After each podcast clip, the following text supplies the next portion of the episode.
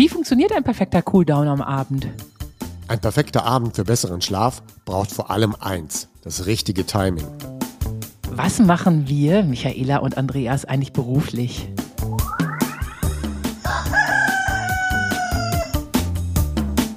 Die Schlafversteher.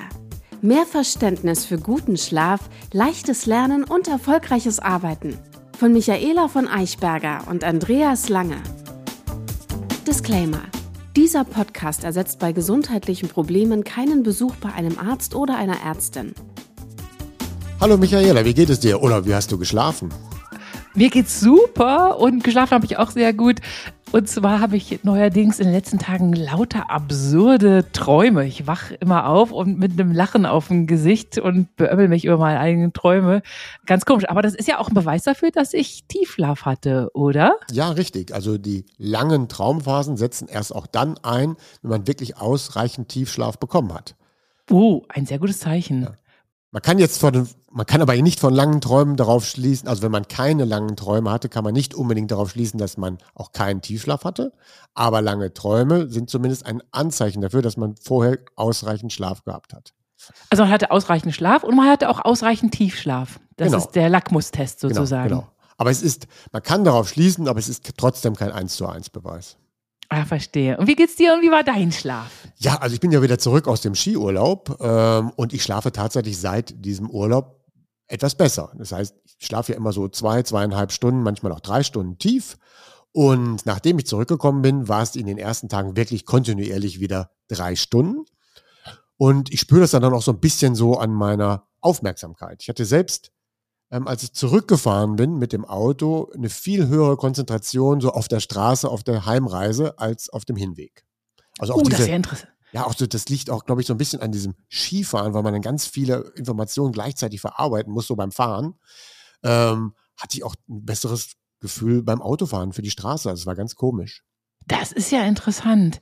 Vielleicht ist es ja grundsätzlich so, dass jemand, der Präzisionsarbeit auch leisten muss, viel aufmerksamer ist. Und Skifahren ist ja Präzisionsarbeit.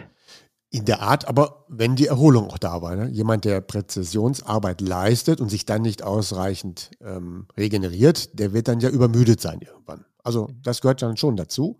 Und was mir noch aufgefallen ist, ach nee, das muss ich also eher gestehen, wir haben dann im Skiurlaub schlafe ich normalerweise ja sehr gut.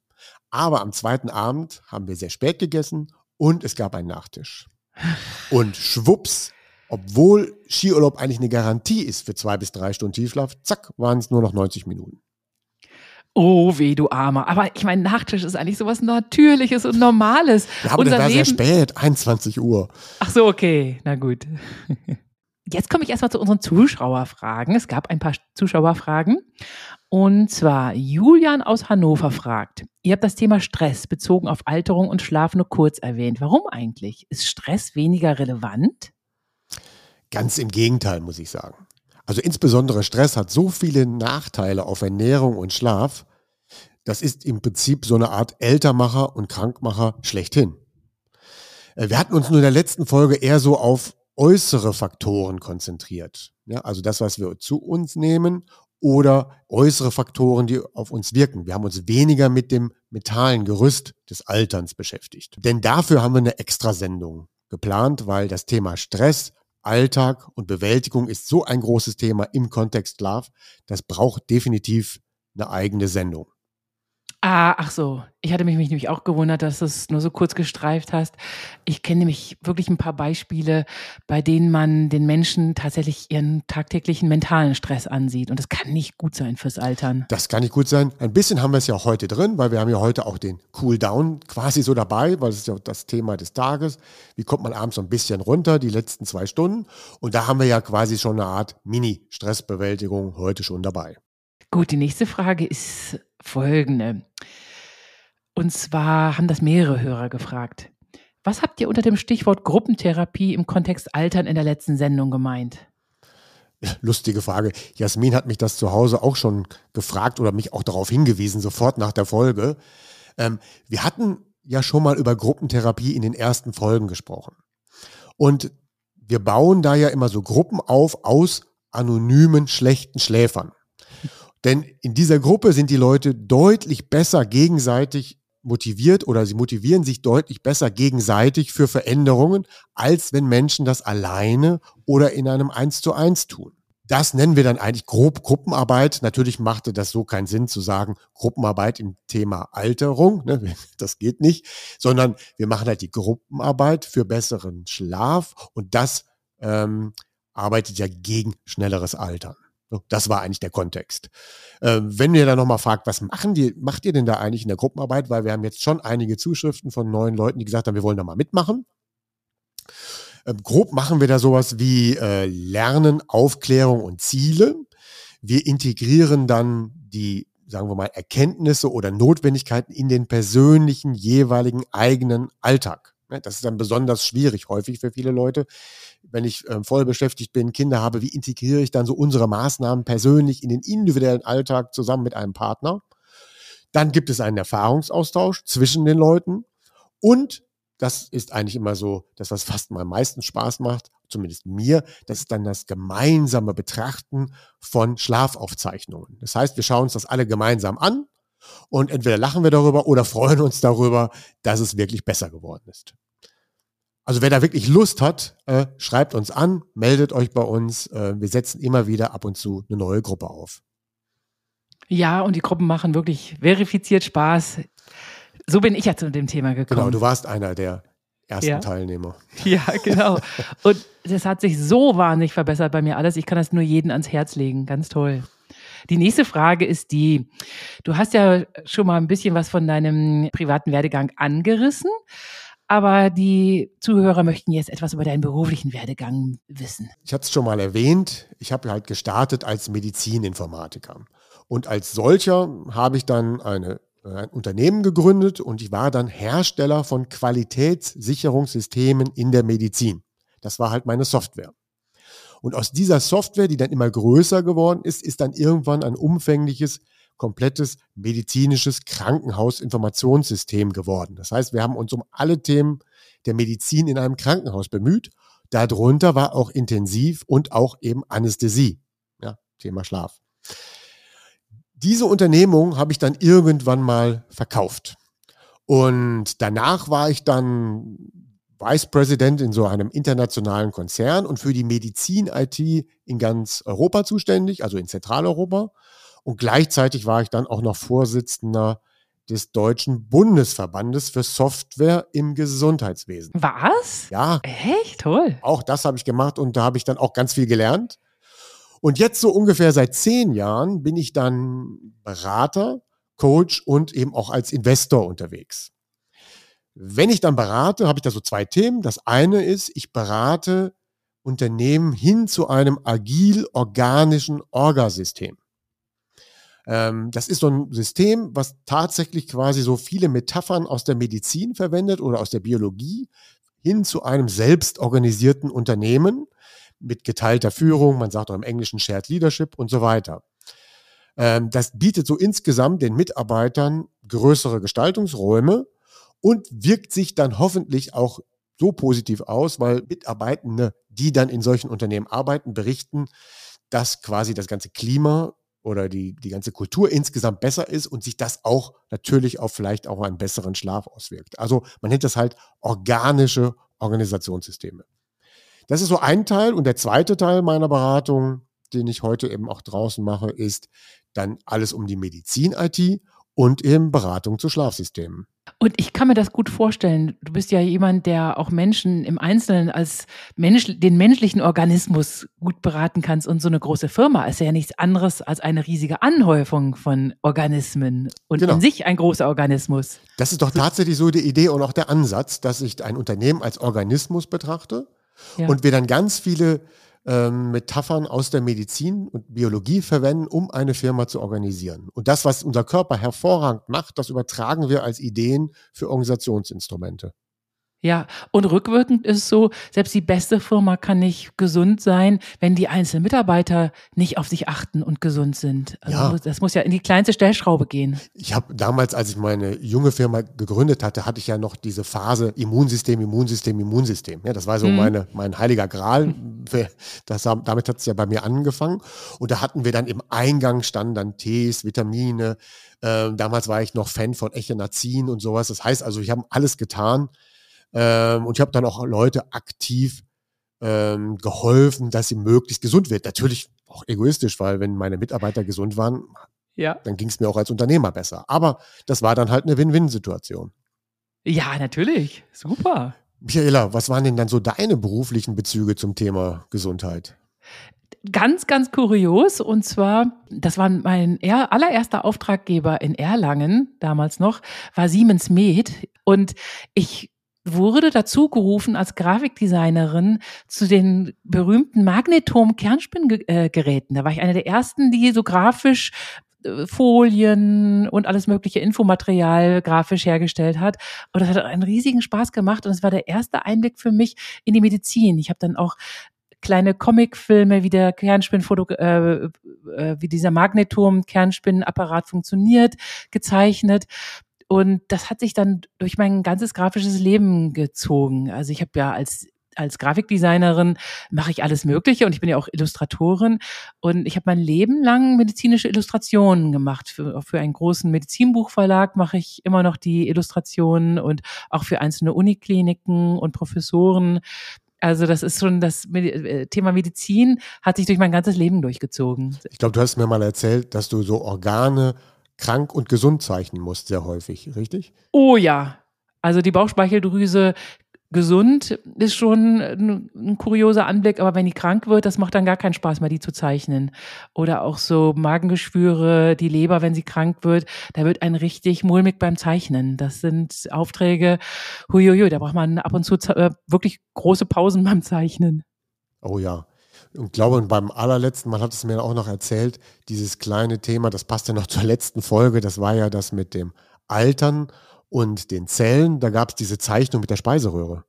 Oh ja, genau. Das war ein ganz kurioser Auftrag. Da musste ich zeichnen, wenn ein Mensch zu häufig in seinem Leben, und zwar wirklich jeden Tag exzessiv von morgens bis abends Reflux hat, Sodbrennen hat, dann denkt die Speiseröhre, huch, ich glaube, ich bin ein Darm. Und dann formieren sich die Zellen um und die Speiseröhrenzellen werden zu Darmzellen. Dieser auf, also da ist mir wirklich der Schweiß ausgebrochen beim Zeichnen. Meine Güte, ich glaube, wir wechseln jetzt das Thema. Ja. Das Thema der Woche. Der goldene Abend. Ja, der goldene Abend, was meinen wir damit? Oder der perfekte Abend, so habe ich es gerne auch früher gesagt. Dazu muss man vielleicht am Anfang mal wissen, was passiert da eigentlich in unserem Körper. So ungefähr um 19 Uhr fährt als allererstes auch die Körpertemperatur runter. Ja, also das wird bei Eulen etwas später sein, bei Lerchen etwas früher sein, aber sagen wir mal ungefähr 19 Uhr. Der Stoffwechsel fährt auch runter, wir brauchen ab dann auch weniger Energie. Gleichzeitig senkt sich dann auch ähm, der Blutdruck und das passiert eben dadurch, dass wenn wir anfangen, Melatonin auszuschütten, wirkt sich das auch auf unseren Blutdruck senkend positiv aus. Aber nicht vergessen, Melatonin werden wir nur dann ausreichend, ausschütten, wenn wir quasi uns in der Dunkelheit bewegen oder in, unter dunklerem Licht bewegen. Wenn wir da einfach noch zu viel Licht haben oder zu viel helles Licht, dann wartet die Melatoninausschüttung zu lange. Ja, also ganz wichtig, schon in dieser Phase, dass man eben in der entsprechenden Dunkelheit mit gedämmtem Licht abends verbringt, damit das Melatonin wirken kann. Es Ah, das ist interessant. Äh, Darf ich kurz eine Z- Zwischenfrage stellen? Ich bin ja totaler Feind von Deckenlicht. Und abends und nachts kriege ich einen Föhn, wenn jemand das Deckenlicht anknipst. Ich brauche immer so indirekte Beleuchtung vom Boden aus. Kann das sein, dass, das, dass ich da einen ganz natürlichen Instinkt habe, dass es mich ganz schlecht wäre zum, für die Cooldown-Phase? Es kann sein, dass du die Erfahrung gemacht hast, dass das eine Cool-Down-Phase hemmt und deswegen du es auch nicht magst. Ja? Und äh, es ist auch tatsächlich besser. Es ging mir auch so, ich war früher einer, der wirklich mal alles hell haben wollte, weil ich Dunkelheit überhaupt nicht mochte. Also nicht am Tag, wenn ich arbeiten und denken wollte, aber darauf achten wir jetzt hier auch schon viele Jahre, dass es eben abends rechtzeitig auch indirekt und dunkel wird. Ähm, was dann aber auch passiert ist, wenn wir dann anfangen, Melatonin zu bilden, bilden wir das ja aus Serotonin. Und was dann folgt ist, der Serotoninhaushalt sinkt. Und Serotonin bringt uns ja gute Laune. Das heißt, das ist ganz normal, dass dann abends mit mehr Melatonin, was gut ist, haben wir gerade beschrieben, aber auch die Laune sinkt. Mhm. Ja, und wenn die Laune dann sinkt, dann sollte man nicht aktivierend gegenarbeiten. Das heißt, das ist ganz normal, wenn abends die Laune schlechter wird. Also macht euch da nicht verrückt. Und dann nicht mit Zucker gegenarbeiten, was aktiviert, auch nicht mit Alkohol gegenarbeiten, ach, da kriegen wir wieder bessere Laune, oder nicht irgendwas ganz Aufregendes tun, dann arbeitet ihr ja quasi dagegen. Das ist nicht so gedacht. Das ist ganz natürlich, dass die Laune etwas schlechter wird, akzeptiert das, nutzt das. das ach, das ist ja aber, das ist ja ganz toll zu wissen. Und Serotonin macht einen ja auch so ein bisschen lässiger.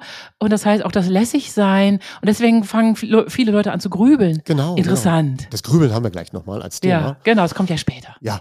Und äh, also die Laune sinkt.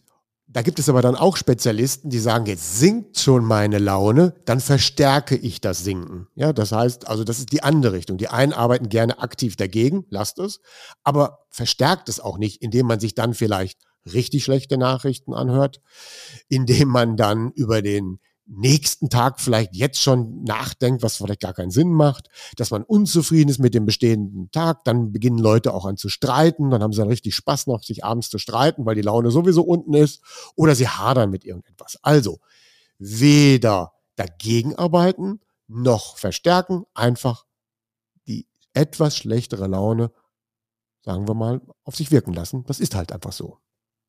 Genau, einfach hinnehmen. So genau. wie Wolken am Himmel, kann man auch nichts gegen machen. Genau.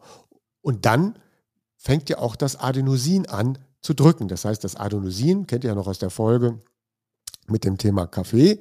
Das ist, das Adenosin fängt, blockiert jetzt die Ausschüttung von aktivierenden Botenstoffen. Zur Erinnerung, so mehr Sport wir gemacht haben, so mehr wir uns bewegt haben, so mehr Adenosin steht uns abends zur Verfügung und umso höher ist auch der Schlafdruck. Und bei diesem Schlafdruck, ausgeführt von Adenosin, ähm, hemmt das aber dann die Ausschüttung von Dopamin und Adrenalin. Ja, das heißt, das ist also gut, also Neuroadrenalin. Ja, das heißt, es hemmt quasi diese aktivierenden Hormone. Und auch hier muss man dann wieder sagen, dann arbeiten wieder alle dagegen. Wenn ich dann müde werde, kann ich mit Kaffee dagegen arbeiten. Das wollen wir ja nicht. Erinnert euch an die Folge. Ich will aber auch nicht, dass man dann mit aufregenden Elementen oder spannenden Elementen dagegen arbeitet, weil eigentlich ist es jetzt natürlich, wenn Adenosin vermehrt jetzt zur Verfügung steht, dass ich eben dann kein Dopamin mehr bilde, weil Dopamin ist ja eher ähm, wachmachend. Damit können wir toll denken und toll nachdenken und kreativ sein, aber das ist ja nicht mehr das, was wir dann abends noch unbedingt erreichen wollen. Hm, verstehe. Ja, interessant. Also auf keinen Fall sagen, ach, ich werde müde, jetzt mache ich mal eben Jogging rund um den Block. Uh, das wäre dann schon ein Thema gleich Sport. Ähm, ja, ist, damit könnte ich mich aktivieren, aber ich könnte auch was ganz Interessantes machen oder was total Spannendes machen oder mich mit einem ganz neuen Thema beschäftigen. Wir wollen zwar was lernen abends, darüber haben wir ja gesprochen. Wenn ihr was Neues lernt, dann ist das gut. Aber mit Lernen meine ich nicht etwas Spannendes ausarbeiten, was mich dann total fasziniert und begeistert und dann wieder Dopamin ausgeschüttet wird und dann wird aber nicht so viel ausgeschüttet, weil ich ja noch gegen das Adenosin arbeite, sondern mit Lernen abends meine ich ja, ähm, das war glaube ich die vorletzte Folge, dass wir sowas wie Vokabeln lernen für Sprachen, dass wir musizieren lernen. Das heißt also, wir lernen etwas, ohne dass wir uns davon flashen lassen. Aber das ist ja gemein, dann darf ich ja abends gar keinen spannenden Krimi mehr schauen. Das ist normalerweise auf meiner Shortliste, es nicht zu tun. Das ist so unfassbar. Ich, du lebst so ein komplett konträres Leben zu 99 Prozent der, der Bundesbürger. Das hat sich ja irgendwie so eingeschlichen in Deutschland, dass man abends die, die alle Viere von sich streckt, Fernseher anmacht, Tagesschau guckt und danach einen spannenden Krimi. Es kommt ja auch auf die Verarbeitung des Krimis an. Es ist tatsächlich so, ähm, also zum Beispiel Jasmin hier zu Hause, wenn sie ein Krimi guckt, dann kann sie den ganz locker verarbeiten, dann passiert da auch gar nichts nachts. Wenn ich ein Krimi schaue, dann schlafe ich auch schlechter. Für mich ist das oh, nichts. Ja. ja, ja, so manche Krimis, so manche gruselige Serien, die werden dann im Schlaf verarbeitet bei mir. Genau. Also jeder hat ja was anderes, was ihn vielleicht triggert. Ne? Und, äh, und das, das sollte man halt abends nicht schauen. Habe ich es mir doch gedacht. Also nochmal zu dem Thema Adenosin ähm, und Serotonin. Wer wirklich viel Sport am Tag gemacht hat, dem fällt das leichter mit dem sinkenden Serotonin gut umzugehen. Sportler kommen damit einfach besser zurecht. Ja, das heißt, diese angenehme Bettschwere, die durch viel Adenosin, durch den vielen Sport des Tages erreicht wird, überwiegt dann das Gefühl der sinkenden Laune. Das heißt also, jemand, der sich viel bewegt hat und viel Sport gemacht hat, der hat einfach eine angenehme Bettschwere und die fängt er an zu genießen und spürt darüber überhaupt nicht das Gefühl der sinkenden Laune. Jetzt gehen wir mal zu den großen Themen des Abends. Das heißt, das sind die drei großen Themen. Sport, Sauna, Duschen. Essen und Trinken und das dritte ist Lernen, Licht und runterkommen. Diese drei wollen wir jetzt mal hintereinander so durchgehen. Starten wir mal mit dem ersten Thema Sport, Sauna und Duschen am Abend. Alles, was wir jetzt so besprechen, handelt eigentlich grob von den letzten zwei Stunden. Und da geht es darum, was machen wir vor den letzten zwei Stunden vielleicht noch und was dürfen wir überhaupt noch in den letzten zwei Stunden tun. Sport, Sauna und Duschen beeinflusst schon sehr extrem den Biorhythmus. Das gilt sowohl für morgens, mittags als auch für den Abend. Anfänger, die also mit dem Saunieren angefangen haben oder Anfänger, die mit dem Sport erst gerade begonnen haben, dürfen das abends nicht tun. Ja, das heißt, der Organismus ist noch nicht darauf umgestellt, dass er das rechtzeitig herunterfahren kann. Zwei bis drei Stunden vor dem Schlafengehen sollten wir dann eigentlich auch unseren Sport abgeschlossen haben Sportler, die das gewohnt sind, können auch anderthalb oder zwei Stunden näher heranrucken. Generelle Faustformel ist, ab 19 Uhr sollte Sport eigentlich abgeschlossen sein. Und für gute Sportler, für erfahrene Sportler dann meinetwegen 20 Uhr.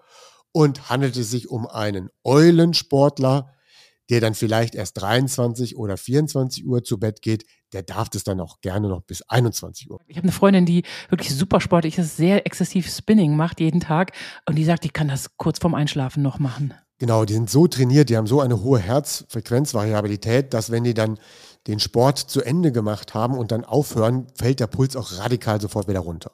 Ja, und das geht eben nicht bei Anfängern. Trotzdem gibt es aber auch ähm, Charaktere, die sehr sportlich sind und trotzdem diese zwei Stunden Cooldown benötigen. So die allgemeine Anfängerformel ist also, Sport macht ihn gerne bis 19 Uhr oder 20 Uhr spätestens, wenn ihr 22 Uhr, 23 Uhr zu Bett geht. Weil danach beginnt ja dann eher die entspannende Phase. Für viele ist aber natürlich auch der Sport Teil der Entspannung. Dann darf es natürlich dann auch in dieser Zeit noch sein. Aber dann würde ich empfehlen, wer dann nach 20 Uhr Sport macht, dann bitte nicht mehr an Leistungsspitzen herankommen, sondern eher Entspannungssport. Da wäre zum Beispiel Yoga gut. Weil sonst, wenn ich nämlich wirklich an meine Leistungsgrenze gehe, spät abends, dann schütte ich ja auch wieder Endorphine aus und auch Adrenalin aus. Und dann ist das definitiv nicht gut fürs Schlafen. Mhm. Bei der Sauna gilt eben fast, gelten fast die gleichen Regeln. Es gibt Menschen, die können in die Sauna gehen, dazu gehöre ich. Da kann ich mich direkt von der Sauna ins Bett legen und schlafe hervorragend. Aber bei ganz vielen Menschen ist es auch sehr aktivierend. Das heißt, die Sauna aktiviert, weil man macht ja danach auch noch ein Kältebad man, und, und dieses, dieses Kältebad aktiviert dann die Menschen auch wieder. Ist also nicht gut für Leute, die auch Kälteanwendungen nicht gewohnt sind. Das, das macht alles viel zu stark wach. Also auch hier Abstand von zwei bis drei Stunden, fast genauso wie beim Sport. Wer es gewohnt ist, kann es auch etwas später machen. Generell empfehle ich dann nicht abends nach 20 Uhr so eine 110 Grad Sauna zu machen, sondern 70 Grad reichen dann durchaus für eine Sauna. Und äh, Menschen mit einem sehr empfindlichen vegetativen Nerven Nervensystem und die sehr empfindlich sind, auch was diese Kälte- und Wärmeregulation angeht, macht die Sauna dann bis spätestens 18 Uhr. Springe ich auch direkt zum Duschen, weil das, was ich jetzt für die Sauna gesagt habe, gilt auch für, für das Duschen, mit einer Ausnahme. Es gibt ganz viele Menschen, die gerne abends lauwarm duschen, nicht zu heiß und nicht zu kalt, weil es sie beruhigt. Und wenn das so ist, dann macht das auch gerne weiter. Was man dann vielleicht vermisst ist, dass wenn man dann abends duscht, weil es ein schönes Cooldown ist, man spült auch quasi den Alltag so weg, hat man aber eines, das man dann nicht einbauen kann, das ist dann quasi das kalte Duschen zum Schluss. Was ja quasi ein Kälteimpuls ist, der ja durchaus sehr gesund ist. Aber dieser Kälteimpuls dann abends um 19, 20 oder 22 Uhr ist dann eher belebend für die meisten Menschen. Also, lasst das gerne zu, abends duschen, aber dann den Kälteimpuls auf andere Zeiten des Tages legen. Also zum Beispiel morgens beim Laufen äh, einfach nicht zu warm anziehen, ruhig mal ein bisschen Kälte wirken lassen. Oder im Sommer, wenn es nicht kalt mehr wird, dass man dann über den Tag dann meinetwegen schwimmen geht oder über den Tag mal kalt duscht. Okay. Ich hätte noch eine Frage. Ja. Wie ist das denn mit den, also wenn abends Kälteimpulse nicht gut sind, was machen denn Hundebesitzer? Manche Hunde müssen ja um 22 Uhr kurz vorm Schlafengehen nochmal raus in die Kälte, um sich zu erleichtern. Das ist doch auch ein Kälteimpuls. Das ist eine sehr schöne Frage. Also hier zum Beispiel bei uns ist es so, dass ich, ähm, wenn ich dann einen Abendspaziergang mache, der auch in der Kälte stattfindet, keine Auswirkung auf meinen Schlaf hat. Aber wenn Jasmin spät abends läuft mit dem Hund, wir laufen aber viel früher, äh, unsere Pepper ist darauf konditioniert, dass sie schon um 20, 20.30 Uhr den letzten Gang macht und Trotzdem, dass es so früh ist, um 20 Uhr, aktiviert es sie so stark, dass sie dann schlechter schläft. So ist jeder Mensch, jeder Jack ist anders, sagt man in Köln so genau, schön. Jeder ist anders. Kommen wir zum Essen und Trinken am Abend. Mythos der Woche. Abends viel essen würde dick machen. So, jetzt habe ich mal endlich einen umgekehrten Mythos gemacht. Das stimmt also gar nicht, Gott sei Dank, weil ich wundere mich sowieso immer, die Spanier, die Franzosen, die Italiener, die essen alle. Also wenn man da schon um 20 Uhr essen möchte, da tippen die sich doch lachend an die Stirn. Grundsätzlich ist es natürlich besser, wenn man früher isst. Umso größer der Abstand zum Schlafengehen, umso besser. Also das ist nicht so toll, was die da machen. Ähm, aber wenn die in Frankreich und in Italien vielleicht um 20, 21 Uhr essen, dann gehen sie auch meistens erst um 24 Uhr zu Bett. Und vielleicht schlafen sie dann auch morgens etwas länger und starten den Tag nicht, so wie wir hier es gerne in Deutschland schon um 6 oder 7 Uhr machen. Mhm. Die andere Aussage, die dahinter steht, ist, abends viel essen würde dick machen. Es macht nur dick, ja, wenn wir durch das Essen auch anschließend schlechter schlafen, weil dann haben wir ja am nächsten Tag ein schlechtes Sättigungsgefühl. Und es macht auch nur dick, wenn wir dann extrem schlechte Sachen essen abends. Ja, aber wenn wir einen gewissen Kalorienbedarf haben am Tag, dann spielt es keine Rolle, ob wir den mittags, spätmittags oder abends essen, ob wir den in zwei oder drei Mahlzeiten essen. Es kommt für den Körper, was den Kalorienbedarf, immer auf die Gesamtmenge an. Ja, wenn ich ein kleines Mittagessen mache, kleines Frühstück, kleines Kaffee trinken und esse dann den Rest abends, dann werde ich auch nicht dick, wenn ich die Gesamtmenge nicht überschreite. Hm. Ja, es kommt immer auf die Gesamtkalorienmenge an und nicht, ob das abends gegessen worden ist. Gott sei Dank. Trotzdem wenn man es wirklich optimal machen möchte, ist ja die beste Mahlzeit die Mittagsmahlzeit, dass man da vielleicht auch die größte Menge zu sich nimmt und dann eben abends nicht zu viel, weil dann doch zu viele Menschen irgendwie Probleme bekommen, weil sie zu viel und zu spät etwas gegessen haben. Aber es macht dann nicht dick. Das wäre Essen nur deswegen abends nicht so viel, nicht weil es nicht dick macht, sondern nur, damit wir besser schlafen. Damit es nicht schwer im Magen liegt. Genau. Und wenn wir dann ein gutes, gesundes, perfektes Abendessen zu uns nehmen, um 19 Uhr oder 20 Uhr, und das auch sehr ausreichend viel ist, dann dürfte das für die meisten gar kein Problem sein. wir sollten aber auch nicht vergessen, dass gerade am, während der Nacht wir die wenigsten Nährstoffe benötigen. Habe ich zwar quasi abends nochmal Sport gemacht, dann ist es sogar ganz gut, dass ich nochmal mich ähm, ausreichend ähm, ernähre, weil nach dem Sport brauche ich dann vielleicht auch diese Nährstoffe. Habe ich aber den Sport morgens oder mittags durchgeführt, dann ist es vielleicht auch besser, wenn ich dann dort ausreichend esse. Weil nachts brauchen wir definitiv weniger Nährstoffe. Ob ihr es glaubt oder nicht. Die Organe haben eine eigene Uhr. Und das, damit meine ich Folgendes. Zum Beispiel die Leber wird immer um 1 Uhr, 2 Uhr oder halb drei entgiften. Und der ist vollkommen egal, ob ihr eine Lerche oder Eule seid. Und wenn ich dann als Eule meine, ich gehe ja erst um 24 Uhr zu Bett oder um 1 Uhr erst zu Bett, und weil ich dann ja meine drei Stunden Abstand einhalte, esse ich erst um 10 Uhr, dann passt das aber trotzdem nicht gut für die Leber. Ihr habt einen eigenen Schlafrhythmus als Eule oder Lerche. Das interessiert aber unsere Leber weniger. Die hat ihren Zeitplan. Deswegen, äh, wenn ihr die Leber optimal supporten wollt, dann ist es eher besser, dass ihr auch nicht zu spät ist. Also auch Eulen nicht später als 21 Uhr essen. So mein Tipp. Ja, das ist interessant, dass du das jetzt erwähnst. Ich musste das mal für den Springer Medizinbuchverlag zeichnen, eine sogenannte Organuhr. Und während ich das gezeichnet habe, habe ich mir extra viel Mühe gegeben, die ganzen Organe, alle mit ihrer eigenen Uhrzeit. dachte ich die ganze Zeit, was für ein esoterischer Quatsch. Wie kommen die denn dazu? Das ist auch sonst so ein vernünftiger Verlag. Ich wollte es gar nicht glauben. Und dass du das jetzt wirklich verifizierst, dass du sagst, ja, es gibt eine Organuhr. Jedes Organ hat seine eigene Uhrzeit. Das stimmt also. Ja, also jedes Organ hat so seine Zeiten. Also die Leber arbeitet ja, arbeitet ja rund um die Uhr, aber so während des Tages verteilt hat die Leber nachts das zu tun, morgens das zu tun, übertags das zu tun. Das gilt auch für die anderen Organe. Die haben alle so ungefähr ihren Plan.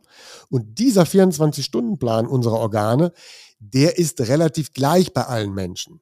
Das hat aber dann nichts mit unserem Schlafrhythmus zu tun. Ne? Der ist bei einer Eule später und bei einer Lerche eher. Und dann kommen Eulen mit ihrem Organrhythmus oft in Konflikt. Das heißt, wenn ihr Eulen seid, übertreibt es nicht mit dem Eulensein, denn, denn dann legt ihr euch mit euren Organen an. Das beschäftigt alle. Außerdem sollten wir auch nicht hungrig zu Bett gehen. Hungrig zu Bett gehen lenkt viele vom Schlafen ab und es ist auch gar kein gutes Zeichen. Das heißt, wir wollen ja abends ausreichend essen und das Essen sollte dann um 18, 19, 20 Uhr so gut sein, dass wenn wir dann zu Bett gehen, auch kein Hunger verspüren. Das löst nämlich dann bei manchen wieder das aus, dass sie dann nochmal runterrennen und dann noch einen letzten kleinen Happen vor dem zu Bett gehen zu sich nehmen. Und das wollen wir ja ganz vermeiden. Das vermeiden wir eigentlich dadurch, dass wir auch eine vernünftige Abendmahlzeit machen, die sehr nährstoffreich ist. Und dann verspüren wir dann wahrscheinlich auch keinen Hunger. Also kein Hunger. Was empfiehlst du denn abends zu essen am besten? Also ich empfehle ja eben kein rotes Fleisch am Abend, vielleicht auch generell nicht unbedingt Fleisch am Abend und am besten auch, wenn ihr 40, 50 seid, möglichst wenig rotes Fleisch, besser Fisch, ähm, gute Kohlenhydrate abends, nicht zu viele Kohlenhydrate. Was sind denn gute Kohlenhydrate? Zum Beispiel kalte Kartoffeln. Keine Chips, nehme ich an. Nein.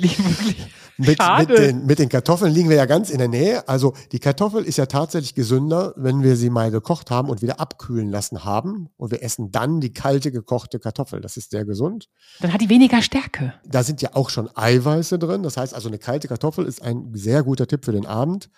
Dann eben auch eher gekochtes Gemüse. Also esst nachmittags das mehr rohe Gemüse und abends das gekochte Gemüse, gesunde Öle, beruhigende Tees und für Sportler vielleicht auch wirklich so viel ausreichend Eiweiß, dass dann die Muskeln über Nacht auch gut versorgt sind. Ja, wenn man also die Eiweißmenge noch nicht zusammen hatte über den Tag, braucht es dann ja auch abends Eiweiß. Hier gibt es eigentlich meine, meine Lieblingsspeise für den Abend ist eigentlich Joghurt mit Leinöl und Walnüssen drin und eine Banane. Das ist dein Abendbrot. Das ist nicht immer mein Abendbrot, aber es ist das zumindest mein Nachtisch am Abend. Weil, Ach, schön. Weil okay. der Joghurt ist dann gut für die Darmflora, da ist auch ein bisschen Eiweiß drin. Äh, Leinöl verstärkt dann die Wirkung in der Kombination. Walnüsse sind gut fürs Schlafen, die beruhigen und es sind noch andere gute Stoffe drin. Und auch die Banane hat viele gute Stoffe. Wir werden dann irgendwann nochmal so ein Spezial machen. Was ist denn in den einzelnen Sachen drin, die sich wie auf das Schlafen auswirken? Aber jetzt an der Stelle erstmal reden wir ja über Verhalten, dann ist dann Banane auch noch ein guter Tipp, sie da rein zu geben in diesen Joghurt und äh, macht euch da keine Gedanken. Wenn man nicht möchte, dass da nochmal Zucker reinkommt oder zu viel Zucker über die Banane, dann kühlt die Banane. Ich nehme immer Bananen aus dem Kühlschrank. Da ist dann weniger Zucker drin. Genau. Und was lustig ist, dass du gesagt hast, gekochtes Gemüse. Ich mag abends auch viel lieber gekochtes Gemüse anstatt Salat oder Möhren, rohe Möhrendip brauche ich abends nicht. Da mache ich lieber eine Möhrensuppe oder Möhrengemüse mir. Ja, das ist gut. Auch intuitiv macht man häufig das Richtige. Ich hatte gerade das mit dem Joghurt noch angesprochen. Da muss ich noch mal eine Warnung machen vor Milchprodukten. Wenn man zum Schnarchen neigt, dann sollte man abends keine Milchprodukte zu sich nehmen, ja, weil die sind eher, äh, fördern eher auch das Schnarchen. Es gibt auch andere Indikatoren, aber generell, wer schnarcht oder mit Schnarchen Probleme hat, sollte abends keine Milchprodukte zu sich nehmen. Okay, dann haben wir noch die No-Gos, aber die ergeben sich ja jetzt automatisch. Ich sollte natürlich vor diesem Zwei-Stunden-Block, an dem wir runterfahren möchten, nicht davor Burger, Pommes, Pizza und Co. gegessen haben. Wir sollten auch nicht spät abends in den zwei Stunden und auch nicht zum Abendessen so eine Art reine Zuckermahlzeit zu uns genommen haben, weil das hatte ich ja gerade gesagt, das ist so ein bisschen das Gegensteuern von Serotonin. Die Laune sinkt und dann möchte man sich gerne mit Zucker belohnen. Also das ist keine gute Idee. Man sollte auch in den letzten zwei Stunden bitte nicht Alkohol trinken. Ihr wisst, das hemmt den Tiefschlaf. Und wenn ihr dann müde werdet, Gottes Willen, nicht mit Kaffee gegensteuern. Jetzt würde mich aber wirklich mal interessieren, ich würde am liebsten mal eine äh, Erhebung sehen. Ich kann mir aber vorstellen, dass bestimmt 60 Prozent der Deutschen, wenn es nicht sogar mehr sind, 70 Prozent der Deutschen abends Burger oder Pommes oder Pizza und Co. essen und dann auf jeden Fall noch eine Tiramisu sich danach oder äh, was weiß ich, irgendeine andere Süßigkeit zum, zum Serien schauen, zum Bingen dann auf den Tisch stellen. Das ist so total konträr zu dem, wie sich eigentlich so der Deutsche in Anführungsstrichen eingerichtet hat. Das stimmt. Die letzten zwei Stunden sollten relativ clean vor dem Schlafen sein. Also wenn es dann um 23 Uhr zu Bett geht, dann gilt ab 21 Uhr die Regel eben nicht mehr so etwas zu essen und auch nicht eigentlich auch vor dem, also das Abendbrot sollte sowieso nicht aus Burger, Pommes, Pizza und Co. bestehen.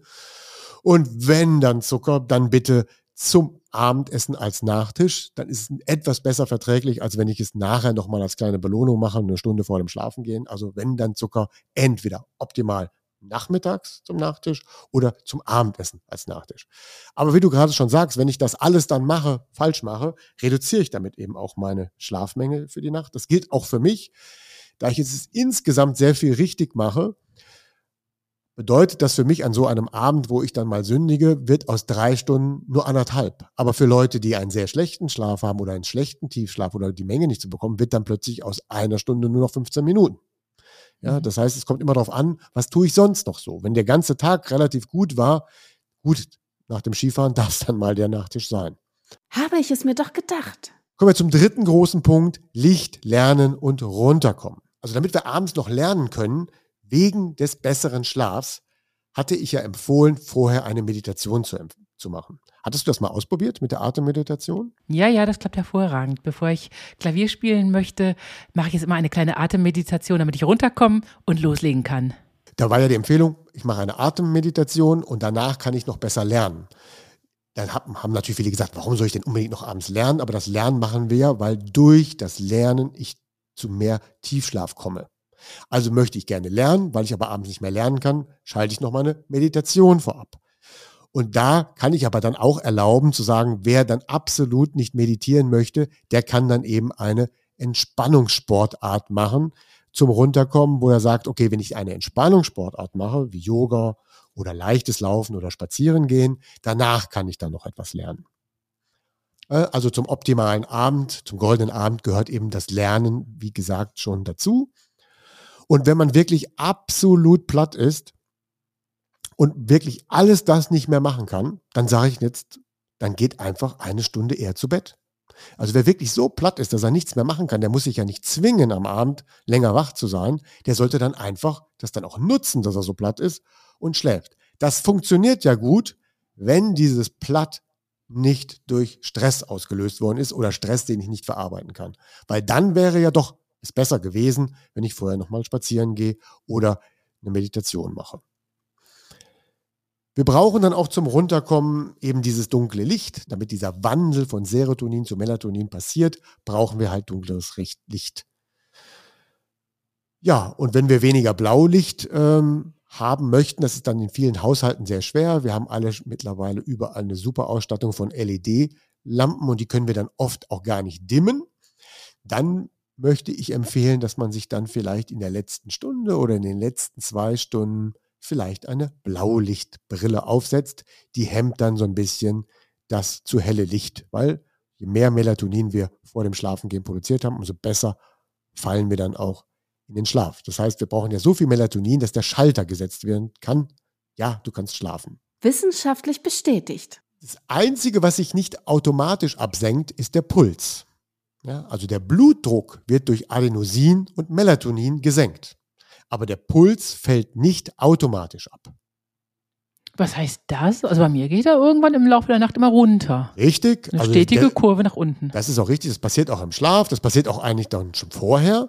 Aber es gibt keinen direkten Zusammenhang, nur weil Adenosin gebildet worden ist und Melatonin ausgeschüttet worden ist, was beides den Blutdruck senkt, senkt es noch nicht automatisch auch den Puls. Wenn der Blutdruck runtergeht, geht, gibt es keine direkte Indikation, dass auch automatisch der Puls sinkt. Aha. Ja, für, den, für die Pulssenkung brauche ich dann eigene Dinge noch. Natürlich ist das hilfreich, wenn der Blutdruck sinkt, dann ist es auch leichter, den Puls sinken zu lassen. Also, wir müssen nämlich zur Ruhe kommen und weniger machen und weniger tun, damit auch der Puls sich schon entsprechend absenkt vor dem zu Bett gehen. Weil wenn wir mit einem zu hohen Puls ins Bett gehen, brauchen wir ja auch wieder zu lange, um einzuschlafen. Bei Sportlern ist es einfacher, die haben ja dann, die können den Puls mal hochjagen, dann legen sie sich hin, buff, fällt er wieder nach unten, ist dann eine einfache Sache.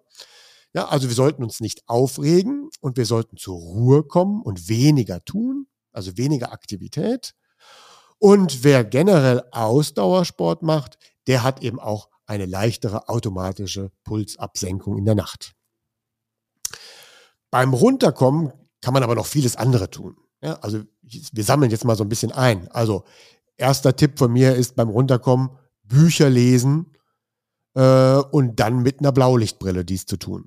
Ja, damit komme ich auf jeden Fall runter. Und generell alles, was hilft. Wir hatten ja auch schon angesprochen die Atemmeditation. Hm, was- genau, die Atemmeditation, die bringt einen ja auf jeden Fall zur Ruhe. Ja. Was kann man noch machen, um gut runterzukommen? Mit seinem Haustier kuscheln. Wer Katzen hat, ist klar ein Vorteil, Sehr ich. gute Idee. Das beruhigt. Aber mit seinem Partner kuscheln? Das be- beruhigt auch. Musizieren ist natürlich auch so eine Sache. Wenn man sich dann aber so ärgert über das Stück, was man, wo man immer wieder denselben falschen Ton in die Tasten haut, das könnte einen dann auch so aufregen, dass es dann wiederum kontraproduktiv ist, oder? Sollte man da nur gängige Stücke, die man gut kann, spielen abends? Ja, also etwas Neues lernen, also ein neues Stück lernen geht gut, aber man sollte es dann nicht euphorisch machen und man sollte es auch nicht so machen, wie du gerade schon gesagt hast, dass man sich darüber ärgert, sondern man lernt etwas Neues und akzeptiert, dass es jetzt noch nicht gut klappt. Aber es geht ja darum, dass man dann abends nochmal was Neues gelernt hat. was ich auch immer nett finde, im Bett zu plaudern. Bei mir ist es aber so, sobald ich plaudere, werde ich durch das Plaudern und durch das Zuhören beim Partner, der noch weiter plaudert, so müde, dass ich dann immer mittendrin sage, so, jetzt möchte ich aber schlafen. Ja, also eine gute Unterhaltung ähm, kann auch müde machen, auch im Positiven, da hast du recht. Äh, Ja. Und ähm, das kann man ja auch dadurch simulieren, wenn man dann vielleicht zum Schluss eben mal noch einen Podcast hört mit vertrauten Stimmen oder eben ein gutes Hörbuch hört mit vertrauten Stimmen. Das beruhigt dann ja auch. Ähm, und dann gibt es ja auch noch so eine lustige Beruhigung. Ähm, da da habe ich mal drüber gelesen. Das war Whitney Houston, die immer nach einem Konzert es nicht schaffen konnte, runterzukommen. Und ähm, sie hatte dann ein Hobby gepflegt. Sie musste dann in ihrem Hotelzimmer immer Staubsaugen. Nein, Ja. oh Gott, da könnte ich überhaupt nicht nach Und das hatte sie dann beruhigt. Ja, das heißt, das Ja. war für sie wichtig. Ja, man hat da wirklich wohl, äh, so habe ich es mal gelesen, äh, in solchen Gazetten, da hat man dann wirklich einen Teppich reingelegt, einen Staubsauger hingestellt, damit sie dann nochmal saugen konnte. Ist ja unglaublich. Ja, ich muss ja nur deswegen darüber lachen, weil unsere Hanna hier im Haus gerne und mindestens jeden zweiten, dritten Abend nach 20 Uhr ihr Zimmer saugt. Ach, wahrscheinlich auch als Meditationstechnik. So, die soll ruhig mal vorbeikommen. Schick sie mal zu uns. Ich schicke immer nur unseren Staubsaugerroboter los. Das macht mich leider nicht so müde. Unser Tipp der Woche. Ja, die Tipps der Woche sind jetzt so eine Art Schnellzusammenfassung. Also, die wichtigsten No-Gos der zwei Stunden vor dem zu Bett gehen nochmal in der Zusammenfassung. Also, Nummer eins, in diesen zwei Stunden nichts mehr essen. Keinen entkoffinierten Kaffee oder Kaffee. Keinen Alkohol. Kein Zucker oder nicht Kohlenhydrate noch essen. Ähm, keine digitale Arbeit mehr als solche, die dann eher aktiviert. Sich nicht mehr pushen. Nicht mit dem Grübeln noch anfangen. Sich nicht mit nichts Stress machen. Ähm, kein Bier trinken, weil da ist ja auch viel zu viel Nahrung oder Nährstoffe wieder drin. Außerdem ist auch alkoholfreies Bier so eine Art Konditionierung, weil ich trinke alkoholfreies Bier und der Körper denkt, das wäre noch normales Bier. Daran muss man sich auch erst gewöhnen. Bitte auch keine Schlafmittel nehmt auch kein künstliches Melatonin und legt euch bitte nicht zu früh ins Bett, weil ähm, Bett und Schlaf sind dahin zu konditionieren, dass ins Bett legen heißt, ich schlafe auch ein und wenn ich schlafe, liege ich im Bett. Ja, das soll ein festes Paar sein und nicht, dass wenn ich die letzten zwei Stunden des Tages im Bett liege und dort alles Mögliche mache, ähm, dann konditioniere ich mich damit ja oder meinen Körper darauf, dass der sagt, okay, Bett, coole Sache, hier kann ich auch wach sein. Genau, das waren jetzt also die No-Gos, die jetzt von mir gekommen sind. Du darfst dich jetzt mal versuchen, der positiven Dinge, die man in den letzten zwei Stunden tun könnte lernen, schönes Klavier spielen, ohne sich zu ärgern, mit dem Haustier oder dem Partner kuscheln, lesen, Podcast. Gedämmtes Licht. Bei mir ist das sowieso Pflicht, aber hoffentlich jetzt auch bei den Zuhörern und nette Plaudereien. Mir fällt da noch etwas ein zum Thema Trinken. So die letzte größere Menge, vielleicht Wasser sollte man zwei Stunden vor dem Zubettgehen getrunken haben und kurz vor dem Schlafengehen vielleicht wirklich nur noch einen Schluck Wasser. So einfach nur zum Befeuchten des Mundes. Oh, da, darüber machen wir vielleicht auch mal eine eigene Folge, weil ich teilweise, wenn ich gerade im Sommer so viel trinke, Minimum drei bis vier Liter trinke ich im Sommer, ich gehe die halbe Nacht aufs Klo. Vielleicht hast du da Tipps für uns. Da gibt es Tipps so zu, dass das richtige Timing, wann trinke ich wie viel Wasser. Ne, man okay. kann die vier Liter trinken, ohne dass man nachts ständig muss. Okay. ja, und dann habe ich noch vielleicht einen finalen Tipp. So mein Haupttipp für jene Menschen, die gerne nachts grübeln. Und eben für Menschen, die gerne nachts grübeln, aber keine Lust auf Meditieren haben. Ja, das gibt, diese Kombination ist leider sehr häufig. Und da empfehle ich eben das sogenannte zum Schlaftagebuch. Ja, das heißt also, das ist ein Tagebuch, was ich zum besser Einschlafen führe. Das ist so eine Art runterkommen und loslassen. Das sollte am besten ein echtes Buch sein und sollte auch am besten mit einem echten Stift hineinschreiben. Und da trage ich dann so ein, äh, was habe ich heute so gemacht und vielleicht auch, was habe ich gegessen, weil das hilft dann mal so, wenn man dann auch trackt mit Schlafkurven, dass man dann mal nachgucken kann. Guck mal hier die Schlafkurve vor drei Tagen, da habe ich das gegessen und das hat sich so und so ausgewirkt. Das ist also eine ganz tolle Dokumentation. Dann sollte man auch in so ein zum Schlaftagebuch auch, was steht morgen an, hineinschreiben. Also, was muss ich eigentlich morgen machen und was darf ich morgen auf gar keinen Fall vergessen? Häufig haben wir solche Gedanken noch, aber das ist besser, die dann auch zu notieren, äh, als die das, die, dass ich dann Angst habe, wenn ich morgen früh aufwache und ich habe es vergessen, dann habe ich ein Problem. Also notiere ich mir das, damit ich es dann auch an der Stelle loslassen kann. Dann schreibe ich auch rein, ähm, worüber ich vielleicht morgen nachdenken möchte. Also ich schreibe dann rein, darüber denke ich morgen nach und bitte nicht mehr heute und nicht mehr in der Nacht.